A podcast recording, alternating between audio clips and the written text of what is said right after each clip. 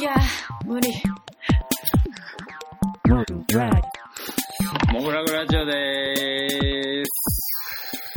いやー、お腹いっぱいですね。お腹いっぱいすぎて死にそうなことってあるんですね。ちょっとあのー、とりあえずお腹いっぱいすぎて、今日はアーティストインタビューの回なんですけど、そうですよ。飯の話した方がいいんじゃないですか、今の僕らの。お腹いっぱいの時に飯の話ってできるかないや、でもなんかモグラグラジオで飯の話って実はあんまりしていないっていうのがあるんやけど、僕らあのー、まあ、直接会った人はよくよく知ってると思うんやけど、僕ら、うまいもん好きギャラリーでもあってね、ああ。そう通です称、ね。食べもぐと呼ばれている、まあ、自分たちが住んだ町のうまいもんは一応チェックしていこうということなんですけど、今日行ったとこがまず、またね、まああの、人の味覚にはあの、甘みとか、辛みとか苦みとか酸味とかあるじゃないですか。はい。まあ、最近じゃなんかね、塩味なんていうね、塩に特化した塩味みたいな。あと、旨味っていうのはアジア人しかないみたいな。え、そうなんことも言われたり言われてなかったりですけど、うん。あのーまあ我ら、まあ、僕たちみたいな人間がこううまい店って言った時にはうやっん。ぱりあの値段味っていうのがあるんですよ 価格味っていうのが中身ねっていうのもね。やっぱりあのーどんだけうまくてもめっちゃ高かったらそらそうやろっていう、うん。そういう意味じゃね、やっぱり、うわこの値段でこの旨味、この料理出してくれんのみたいなとこは、やっぱりあの、大いにやっぱり味につながってくるとこはありますから、今日行ったところは、ランビアス・デュース。っていうフレンチのね、もう名店でしたね。ビストロです。はい。まあ、もともと、あの、ランチが結構、まあ、食べログとかで見てもらっても、多分ランチやべえってなってると思う店で、うん1000円で、マジこんなにみたで、いなマジででかいポークステーキ食えるんですけど、これランチでこのグレードやったらちょっとディナーも楽しみやなってことで、今月のね、で、アーティストとね、共に。ちょっと今日うまいもんこうかっつって言ったわけなんですけど、まあとりあえず呼びますか。はい。今月のアーティストゲストは絵描きの郡司祐介くんです。こんにちは。あよろしくおよろ願いししくお願いましす。あま、す。そう名乗ってないですね。おき中です。太田です。ということで 今、名乗るのも忘れてるぐらいもう3人とももう腹パンです。もう脳が回らなくなって、どうでしたランビアス・ドゥース。最高でしたね。もう、最高でしたあらゆね。る生き物のエキスをそう堪ね。能しましたうね。ん今日はもうだって豚、鳥、羊、羊、カモ。カモ牛、牛、くらい。なんも言えねえ。だけど実は僕たちが帰り道に一番話題にしてたのは、うんあの、リンゴとブルーチーズのサラダ。あうん衝撃でしたねう。ん。あと、くるみも入ってたけど、あれはうまかったっすえね。えなんかさ、もう、食べながら思ってたし、そういう会話してたのを改めて言うけど、あの、今まで知ってる料あ。理うのん。うん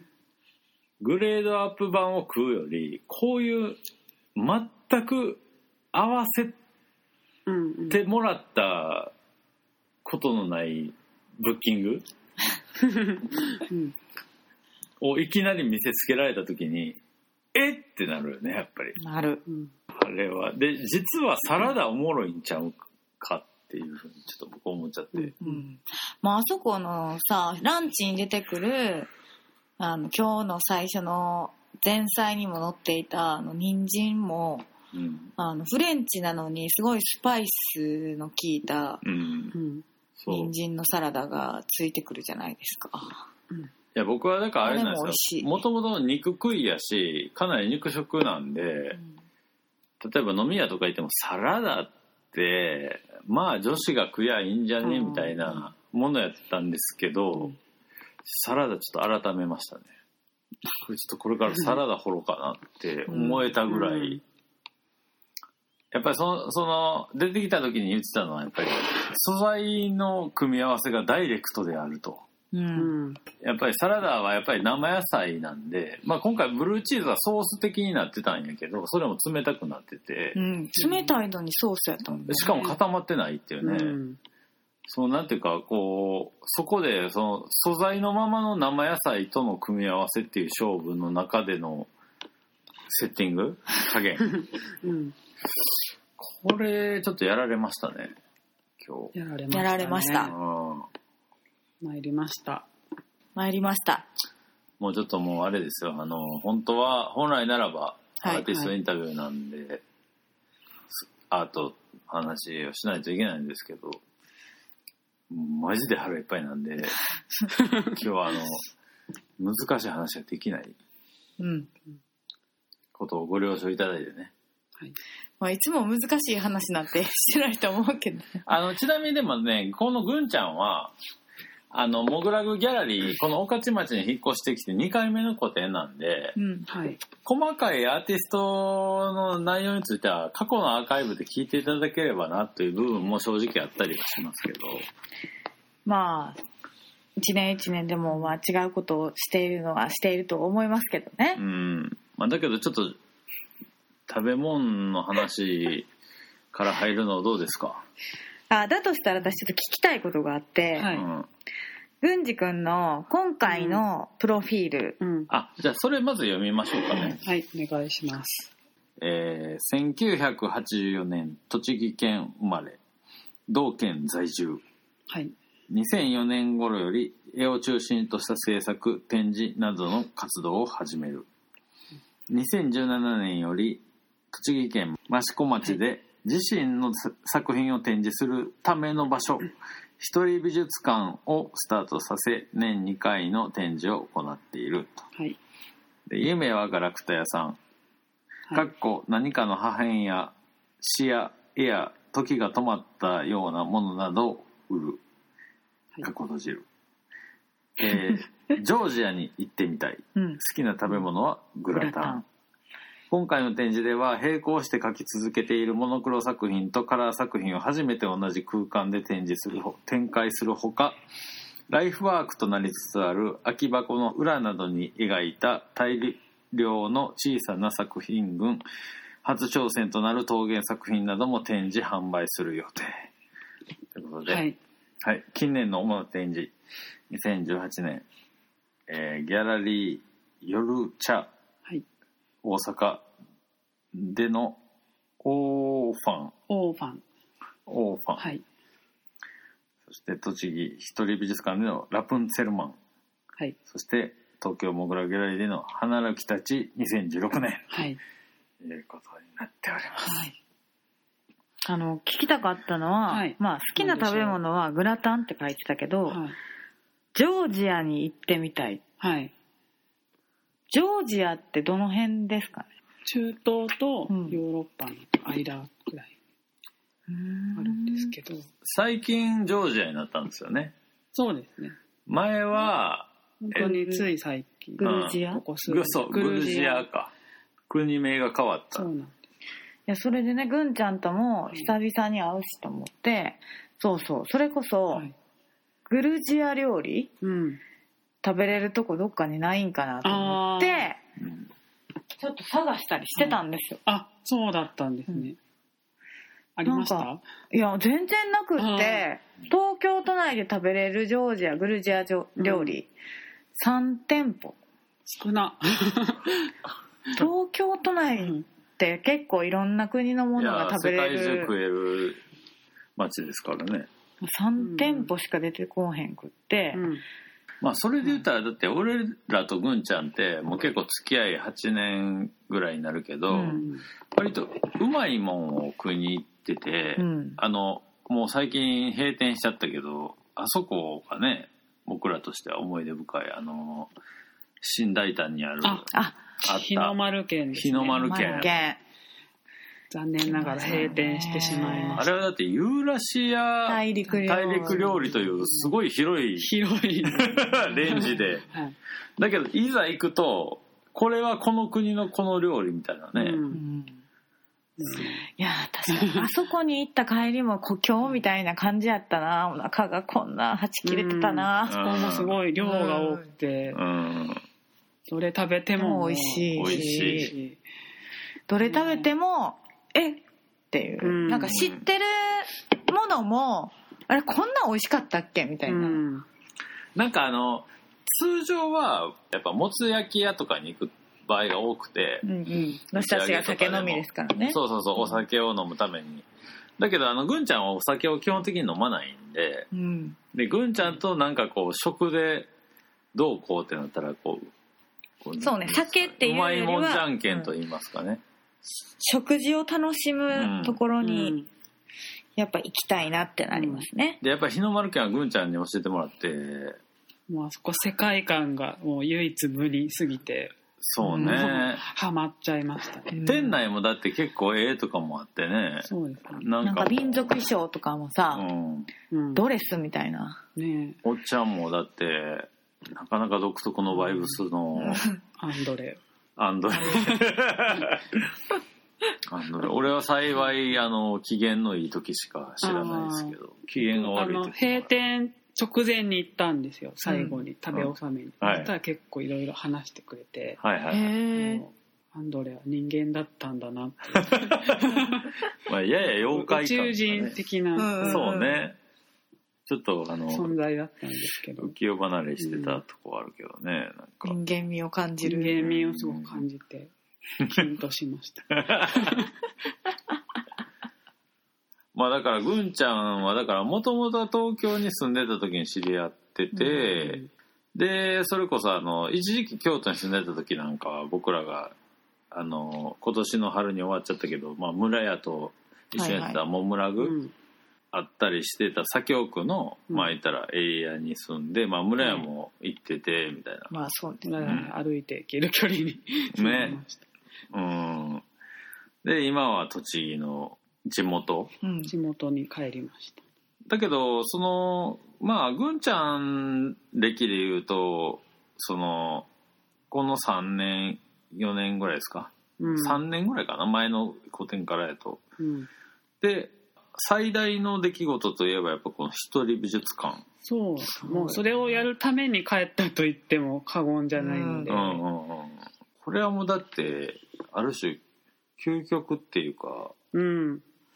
もう自分の絵を展示するための場所を自分で作るっていううん自分のレストラン開いたような感じでしょだ って食で例える 今回の流れでいくとそうですねうんうんだってもう自分がうまいと思うもんだけをうん食わすみたいなそうね、わがままシェフのわがまシェフまねフルコースうわちな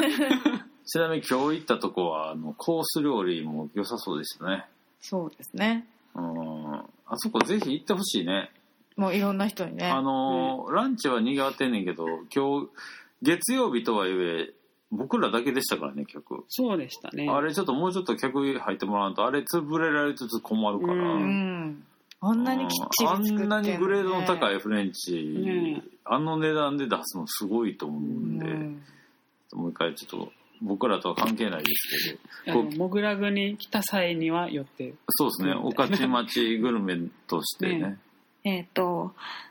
ランビアンスデュース合ってラるンビアンスデュース最高ですから本当にやっぱええ店はなかなくなってほしくないからねうーんそうね日の丸県はなくなってしまった本当に残念ですよまあだけどちょっと強引にちょっとえあのぐんちゃんの話に戻すとまあ言うたらこう作家が自分の作品を展示する場所とはいえ、うんやっぱ箱を運営するようになって、うんまあそういった意味でこうお店とかっていう意味ではなんかちょっと意識の変化とかあったんですかああ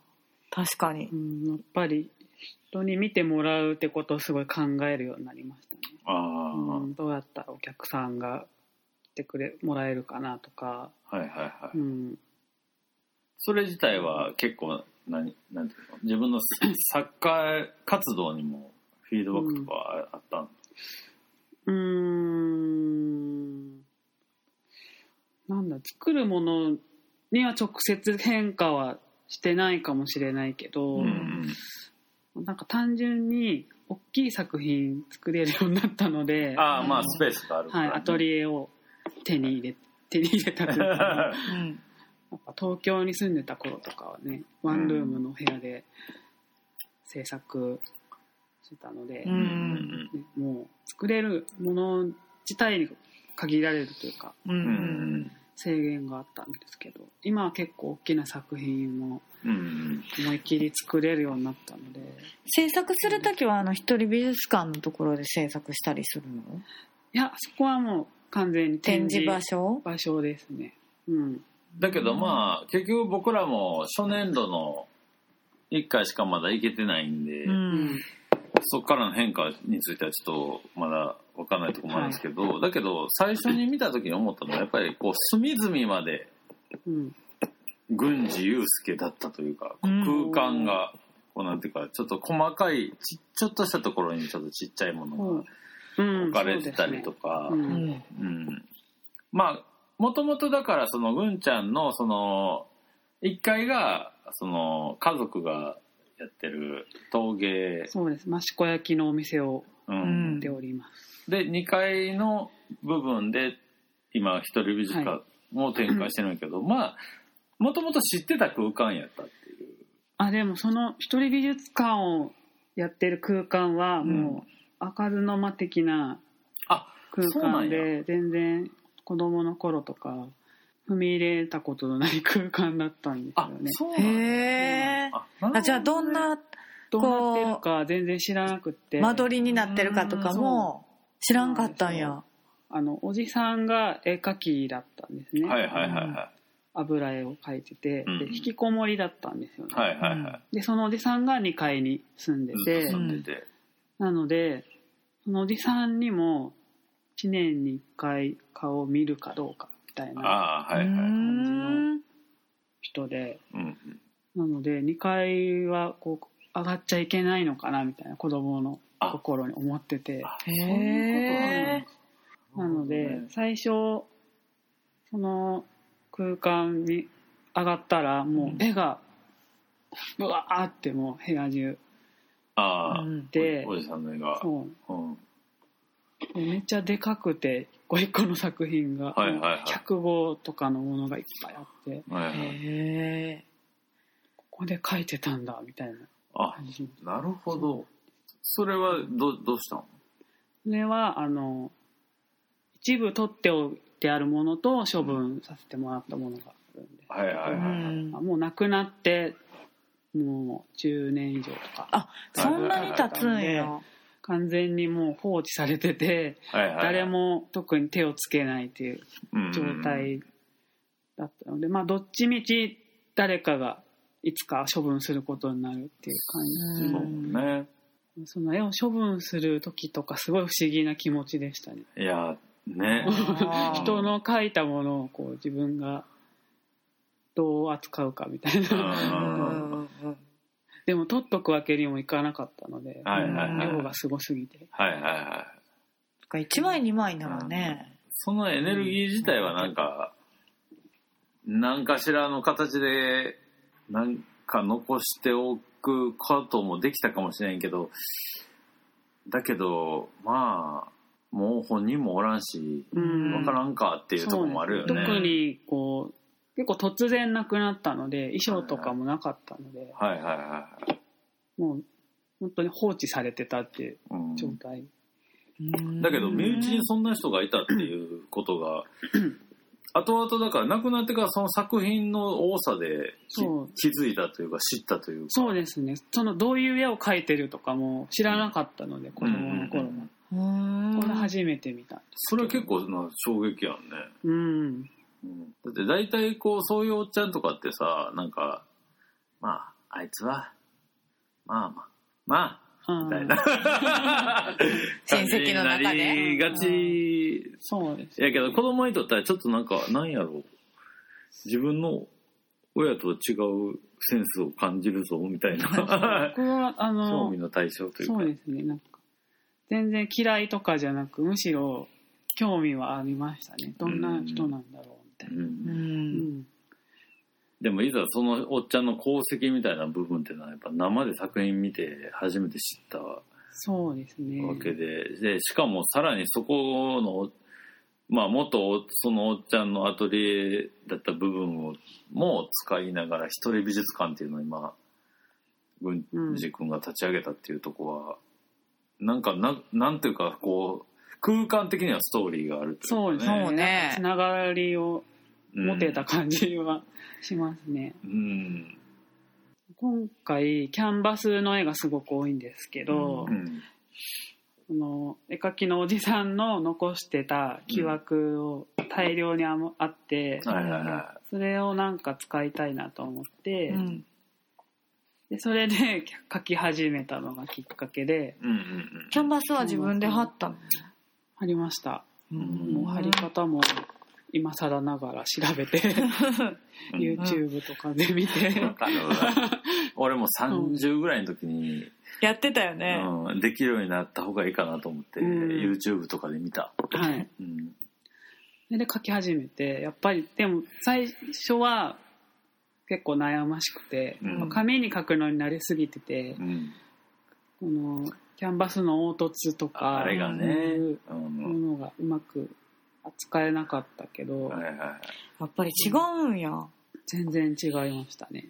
まあ、だけどなんか最終的にというかなんというかそれをこう結構な量を今回も書いてくれてる中で、多分ある程度こう獲得していった部分があるんやと思うんやけどあの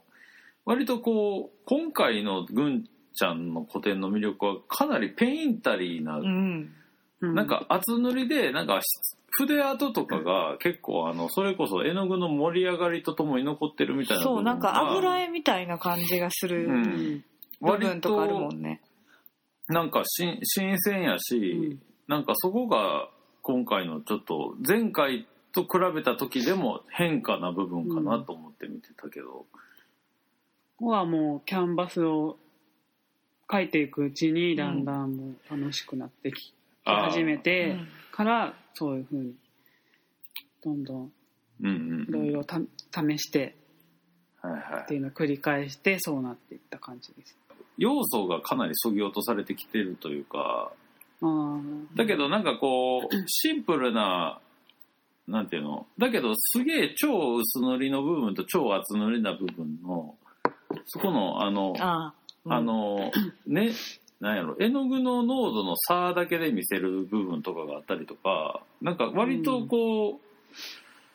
う、なんていうのかな、図像じゃないところで結構、なんていうの、質感的な部分で結構、別の意味での細かさが出てるような気もしましたけどね。今回楽しんでる感じがある、うん、めっちゃ楽しんでやれました。うんううんん、とにかくなんかその、線の迷いのなさがすげえなっていう。うんうん、感じが面白かったしあとなんかやっぱり明らかに前と変わったなと思うのは色うん、ああまあ、前はモノクロ作品をすごい京都に住んでる時ぐらいから書き溜めてるのをちょちょっとずつインスタに上げてくれてたのを見て、いやこれ展示してほしいって思ったうんとこから展覧会しようよっていうスタートやったけどうん、うん今回はまあもモノクロからまああうんの時もモノクロの対比みたいな感じでカラーがあったけど、うん、まあ、客観的に一言で言うとすごいシックになってて、うんそうですね。すごい落ち着いた色調になっうんて、るんやけど、はいこの辺はどうですか本人的には。いやすごい意識してそうしした感じもあるんですけど、 うん、と30代になったのであんまり現職きついなみたいな思い出してもう最初のさハローっ軽て、じゃあ、何やったっけあの雲あの雲をハロー、ヘヘロローーっってて言言っっててるる。もうガレー若ジ若さがはじけてうた、ん、ガレージ、僕ラグガレージの時の、初めてやってもらった個展の時は、DM からしても、結構原色バリバリな感じ。うんいや、なんかね、今回の色、やばいんよな、個人的に。うん。今回モノクロの絵と一緒に展示したいっていうのもあったので、はいはいそれとこうマッチするようなっていうイメージもあってそういうシックな色を中心にしたっていうのもあるんですけど、うんはいはいはいは狙ってしてたんだよね。まあらうん、そうもあります。い。なんか、こう、まだ始まって、1回目の週末を経ただけなんで、なんとも言えないんですけど、なんか、口々にいろんな見に来た人が言うのが、なんかこう、ちょっとトライバルな感じがするとか、うん、ちょっと宗教画的なモチーフを感じるとか、うんうん、いう意見があったりとかしてその気持ちはなんとなくわかるはわかるんです,、うんよ。なんかまあ言ったら構図が割と例えばセンター構図やったりシンメトリックなものも多少あったりとかあとモチーフが真横例えばうん動物描く時も真横になってたりとかああだから図像的になってたりとかっていう部分とあとは多分色調やと思うんですけど。ああ、うんうんその辺っていうのはまあ見る人がそう見た見る分には別に全然いいと思うんですけど本人的にはどうどうなんですか、でもそういうものをもともと好きなので、うんうん、民族画とかそういうもの結構壁画っぽいもん壁画とかも含めて結構見るの好きだから、うんそういうのに影響を受けてるのもあるし、うん単純に奥行きのあるもの描けないっていうのが全部平面になっちゃうっていう。あでも今回のさ、あの、きみんながなんかそ、これいいなってなってるやつ、二言目にいいなって言った後にみんなこれ奥行きすごい感じるって言ってー、。うん、なんかあの、うん、まあみんながいいなって言ってるのは多分入って左にある猿のやつやと思うんだけど僕もいいと思うけどあれあれの奥行き感っていうのはなんかあれなんですよねあの伊藤若冲がさうん。あの葉っぱ描いた葉っぱ描くときにあの虫食いの穴をい描いてうん。そっから覗く奥の鳥の顔とかを描いてたりとかするそのレイヤー2みたいな奥行きなんやねんかでそれはなんかあのいわゆる三点透視図法のいわゆる空間を描く絵画ってそれはそれでめっちゃ平面的やったりすんねんけどレイヤー2みたいな奥行きって、その奥に奥がすごいあの謎すぎてあのそこに想像力がめちゃくちゃ入るから超奥行きを特にあの絵とかはすごい奥が光ってるから、うん。そこが僕めっちゃええやんっていうふうには思ったりはしてますけどね。あとはなんかこう個人的にはこう最近新たにチャレンジしてることとかってあるの焼き物ですね。 あですよね。やっぱり出ましたね。今回初挑戦で出してくれている。益子に住んでたらいずれやるでしょうという 益子焼き、はい、こう初展示です今そう回ですねね。温めてました。あー今回の展示のために。あれがまたいいんだよね。あれで飯食って見てごらんなさいよ皆さん 皆さん、私たちまだ 食べてませんけど。あれのちっちゃい皿にあのスーパーカップ置いてごらんなさいあれスーパーカップを置くのうん、途端に500円ぐらいのスイーツに感じるわ、それはうん、いや、あれいいよ。あれいいっすね。うん。益子にといえば、まあ、焼き物なんですけど、うんまあいい出会いがあっすたんごでくいい出会いがあって、うんすごくビビビッと来た作家さんがいてうんで話してるうちにすごい仲良くなってそれで、まあ僕の絵とかもすごく見てくれて気に入ってくれてうんうん。相思相愛なあああ、ーいいね。なってう。うんん、それでじゃあちょっとやってみようかってなってはいはい。その人結構一人美術館の近くに住んでるのでうんはいはいはいこう行き来しててでで、まあ、何回か通ってその人のこううんノウハウをいろいろ教えてもらって、うんうん。でもう土をこねるとこから始いめやて、これへえね、土をこねるうんこね方とかがあるこねるのは、まあ、ドレンキっていう機械があるんですけど、うん土を練る練る機械ドレンンキはいへでそこからこうニューって出てくるんですけど、うんあのこうこんぐらいのうどんみたいなのがニューっあー20どんぐらセンいチかな30センチ弱ぐらいの、ままあうどん玉の一回りでかいぐらい かてそれをもうカットして、な、まあ、麺棒みたいのでこう伸ばして、はいはいまあ、料理に作るかのように、うんうん、はいはいでこう切ったりとかして、でそれを、まあ、また手でこねたりとかしてはやいはいるんですけど、なんかこう基本的なところで言うと益子焼きが益子焼きたるルールみたいなのってあんのルール最低限これが益子焼きだみたい益子で作ってたら益子焼きだったのに な やっぱそのぐらいでいいんかねあれはその人はあの益子の土使ってないんですよその僕あの教わってる人はううんんうんうん益子の土を使ってなくても益子焼きと言えるんだ言え益る子ので焼けば、うん、へー多分そんなにこうんう絶対っていうルールはないんだと思います、なんか僕もだから初めてその2年ぐらい前にぐんちゃんの一人美術館見に行った時に益子焼きを見た時に、うんなんかまずやっぱ生活で使えるうん、焼き物であるっていうのをすごい推してる感じがそしうなんてうんそ,、のまあ例えばさ伊万里焼きだとかさうんあのあと何九谷焼きやこれはまあ九谷焼きとかさそう、常滑とかうん、ああいうのはもう信楽とかお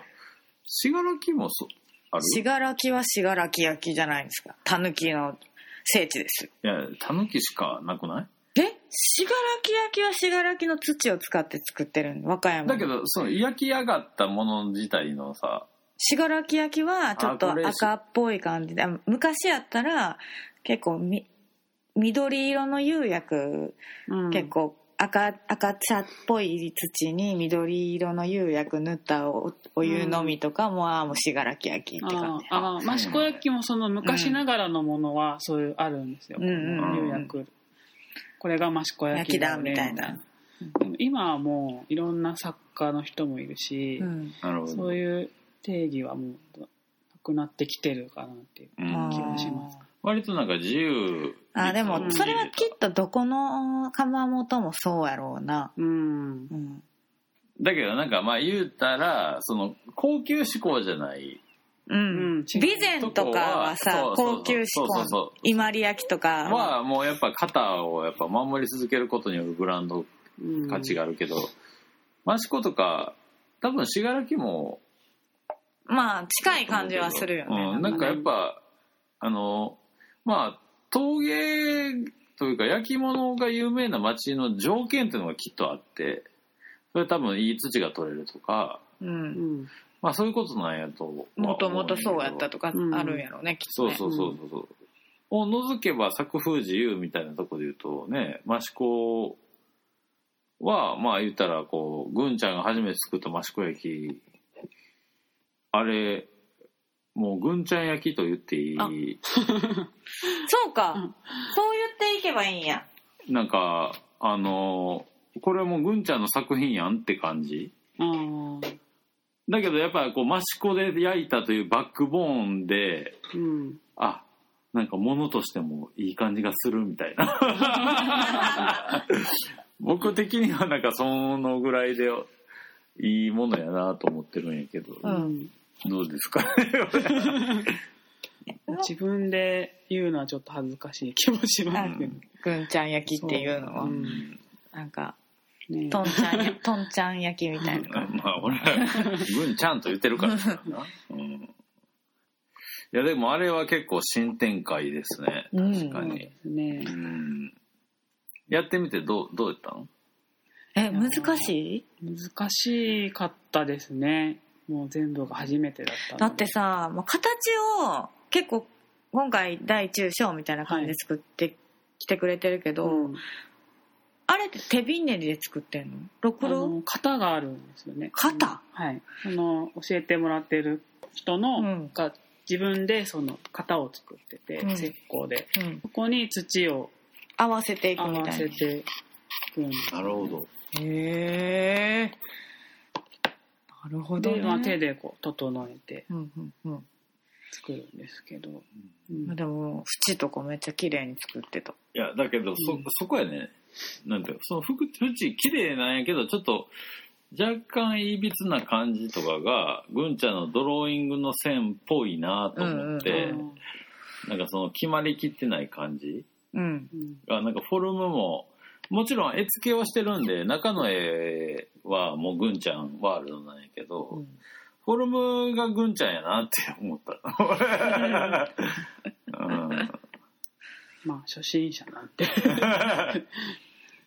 まあでも、いや、あれはでもあのぐらいで、なんかちょうどいい気もするっていうか、やってみてちょっと、もうちょっとなんか、他に可能性ありそうやなみたいなのも感じたりとかしてんのマシコ焼きはそうですね他の形のものもいろいろやってみたいしうんやっぱ初めてやってもっとこうしたいなみたいなのは出てきたのであ続けたいなとは思ってますあ、いいですうね。うんんやっぱ使えるっていうのがいいなと思ってはいはいはいは生活の中にあるっていうのが、い。うんうんなんかこれあれちゃうなんかそのやっぱ土をこねてたっていうのはこの「マンドラザル」っていうタイトルにこう結構影響があったんじゃないですか、うんなんかこう「マンドラザル」って来て今回のメインビジュアルが来てうん僕が考えたのがもうもう僕もまたキャッチフレーズ考えたんですうん文章考えたんですけど、土ですようん、確かに掘り起こされる太古の記憶うん土を掘り起こしたそうなんかうん、土感自然しももともと自然の要素はあったんやけど、うんなんか前昔の方がなんかもっと天空っぽかったっていうかあーもっと宇宙っぽいというか、うんなんかあの彼方みたいな感じだったんやけど、今回はなんか足のし足の下のうん地面みたいな感じのイメージが、あでもいざ展示してみると必ずしもそれだけじゃなかったんやけど、うんでもやっぱ地上のなんなんやろななんかちょっとやっぱり色調的にもなんかこう静かなファンタジーっていう感じで、まあ、なんか今そう結構そういう気分だったっていうのもあるんですけど、う、うんんまあ、展示は冬っていうのもあるしそうねーうんこのマンドラザルっていう言葉マンドラルザルはどこから思いついたんですかではマンドラゴラっていう、うんファンタジー小説とかに出てくる、うんっていうそう引っこ抜く と死ぬやつそう声を聞いたものは死ぬ死んでる死んでしまうやってついううんそういう架空の生き物とかうんそういうの好きなんでうんそういうのをモチーフにしたいなと思っうて、んで前回も花歩きっていううんう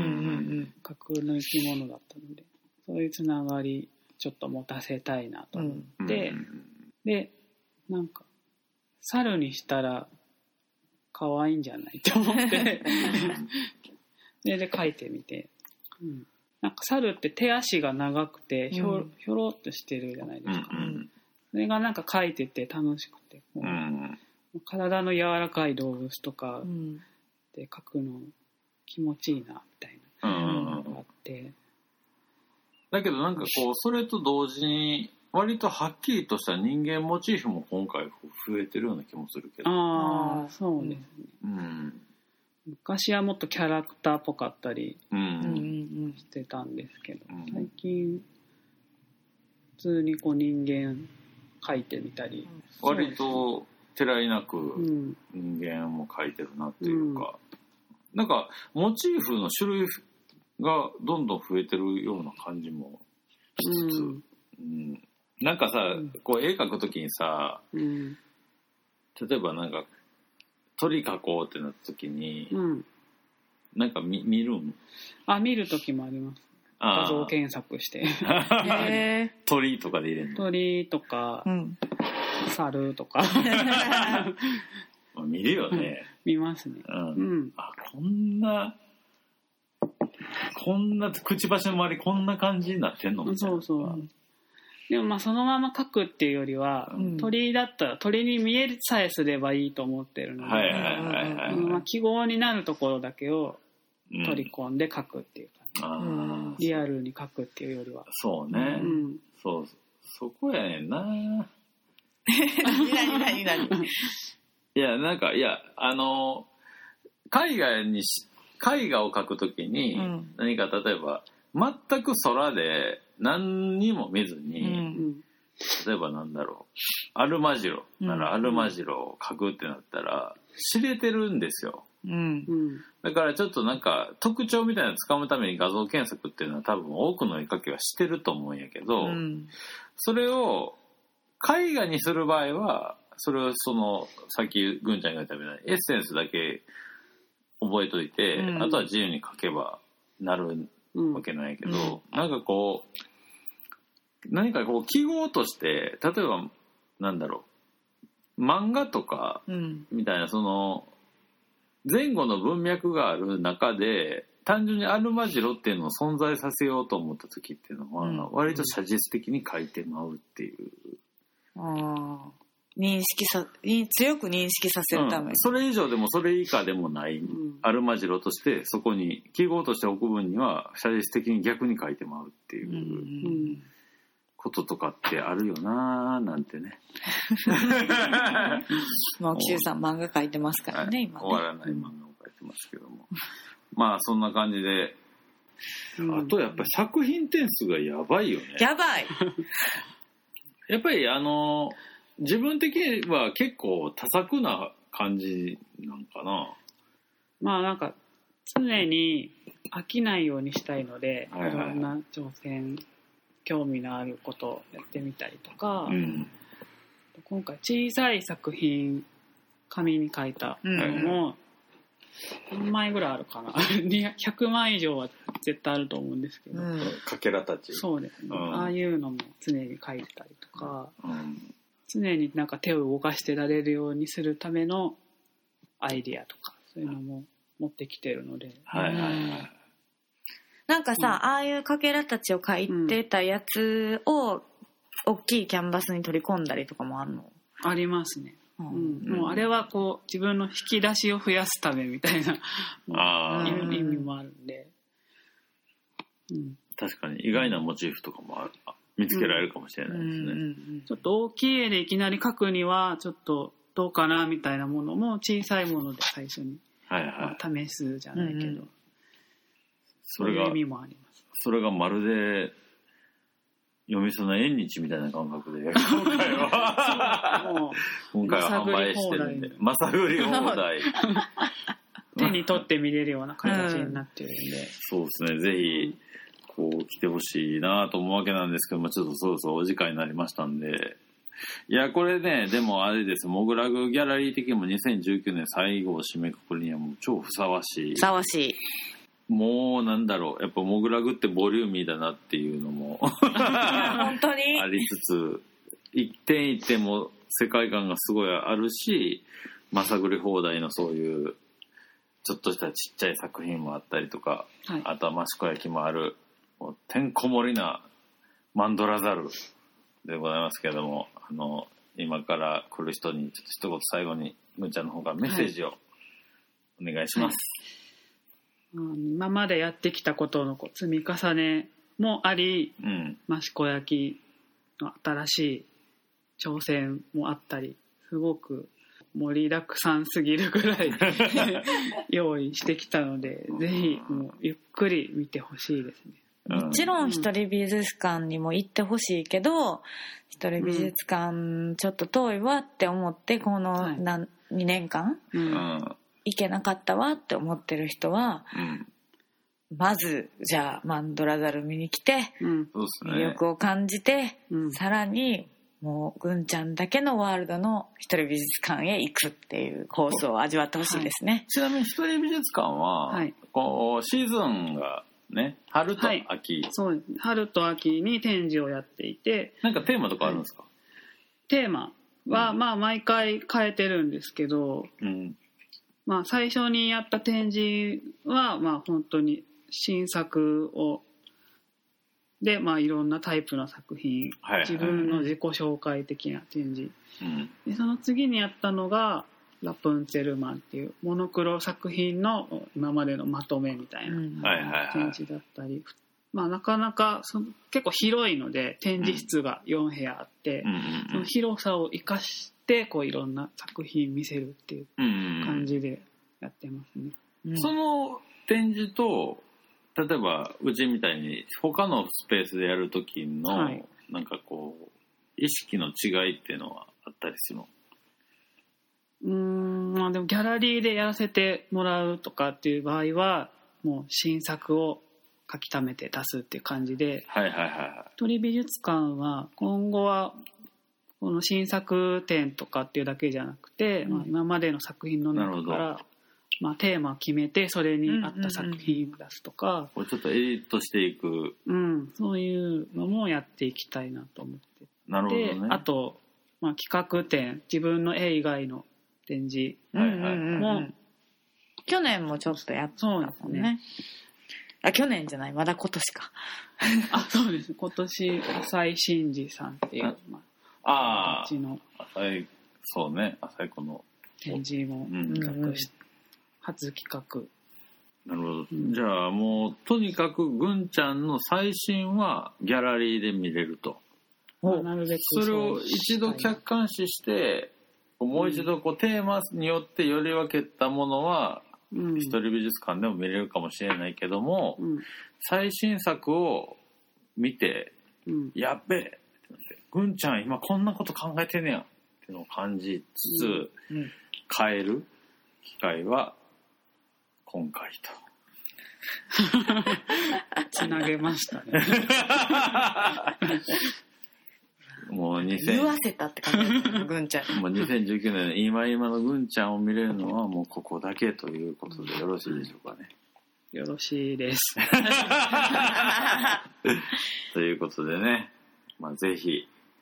うんちゃんモグラグではまあ約3年ぶり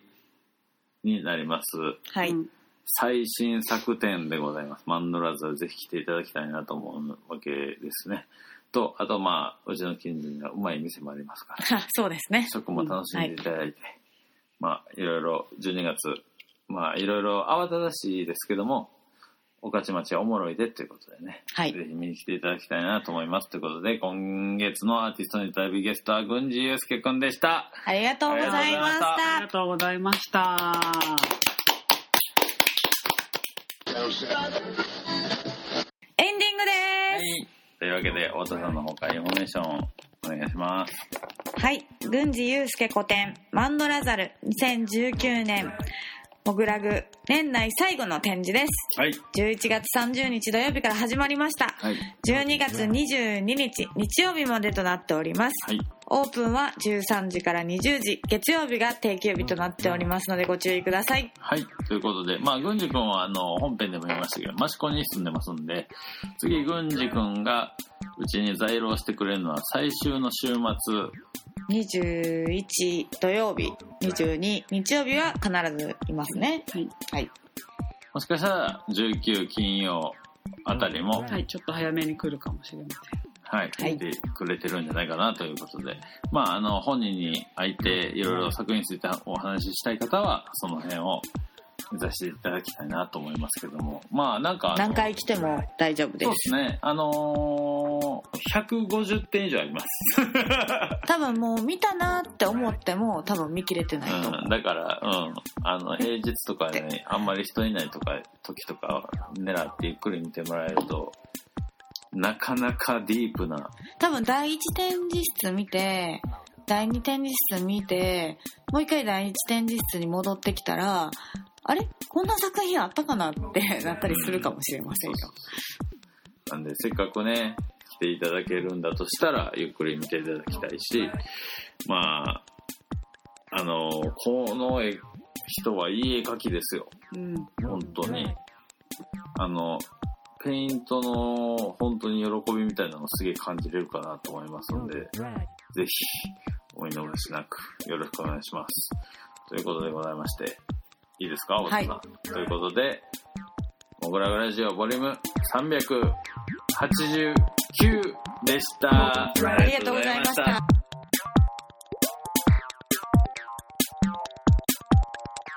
Motor Radio.